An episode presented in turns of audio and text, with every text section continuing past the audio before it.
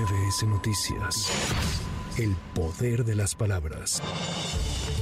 El presidente Andrés Manuel López Obrador presentará este lunes un paquete de al menos 10 iniciativas de reformas constitucionales con las que piensa dejar un legado al final de su sexenio. Entre ellas incluyen elevar a rango constitucional los programas sociales, buscar desaparecer las candidaturas plurinominales, disminuir el número de diputados y senadores y recortar los recursos a los partidos políticos. El mandatario dio a conocer que buscará que se apruebe una reforma para garantizar que la industria eléctrica sea declarada como estratégica y de interés público, ya que la Suprema Corte de Justicia de la Nación declaró inconstitucional la ley de la industria eléctrica de 2021.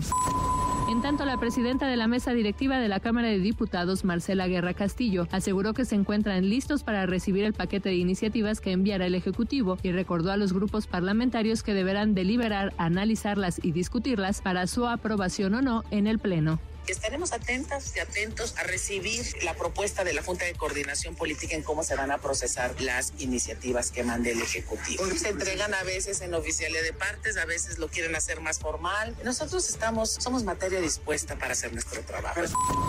Durante el fin de semana, los presidentes de México, Andrés Manuel López Obrador, y de Estados Unidos, Joe Biden, dialogaron vía telefónica donde acordaron seguir la cooperación en materia migratoria. López Obrador informó que ambos países son libres y soberanos que pueden naturalmente definir sus propias políticas en materia de migración. No obstante, cualquier ley aprobada en esta materia que ignore las causas del fenómeno migratorio y no las atienda está condenada a convertirse en letra muerta.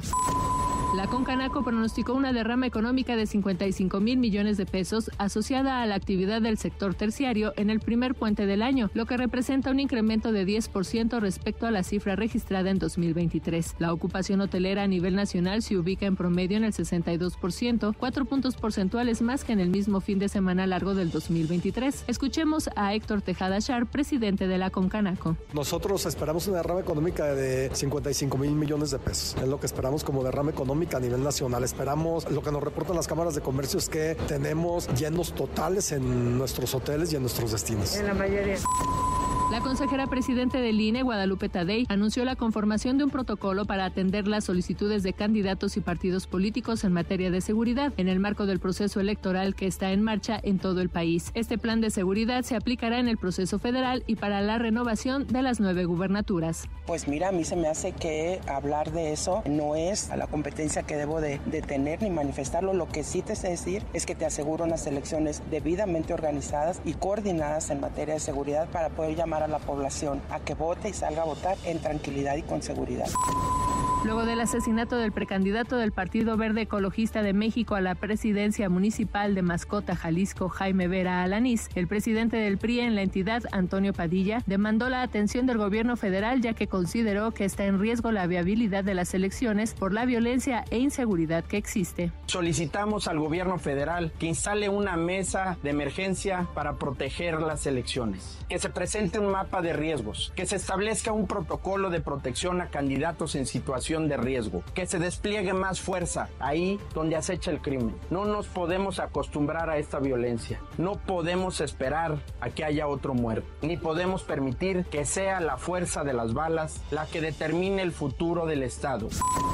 El Instituto para Devolver al Pueblo lo Robado alertó a la población sobre fraudes debido a que los ciberdelincuentes no ceden en su tarea de suplantar dominios y sitios web oficiales, así como los perfiles institucionales en redes sociales. Tan solo durante el primer mes de este año, el instituto ha detectado y reportado nueve sitios de páginas web falsas. Por esta razón, reiteró a todos los interesados en participar en cualquiera de las subastas del instituto que deberán hacerlo únicamente en el link subastas.indep.gov.mx.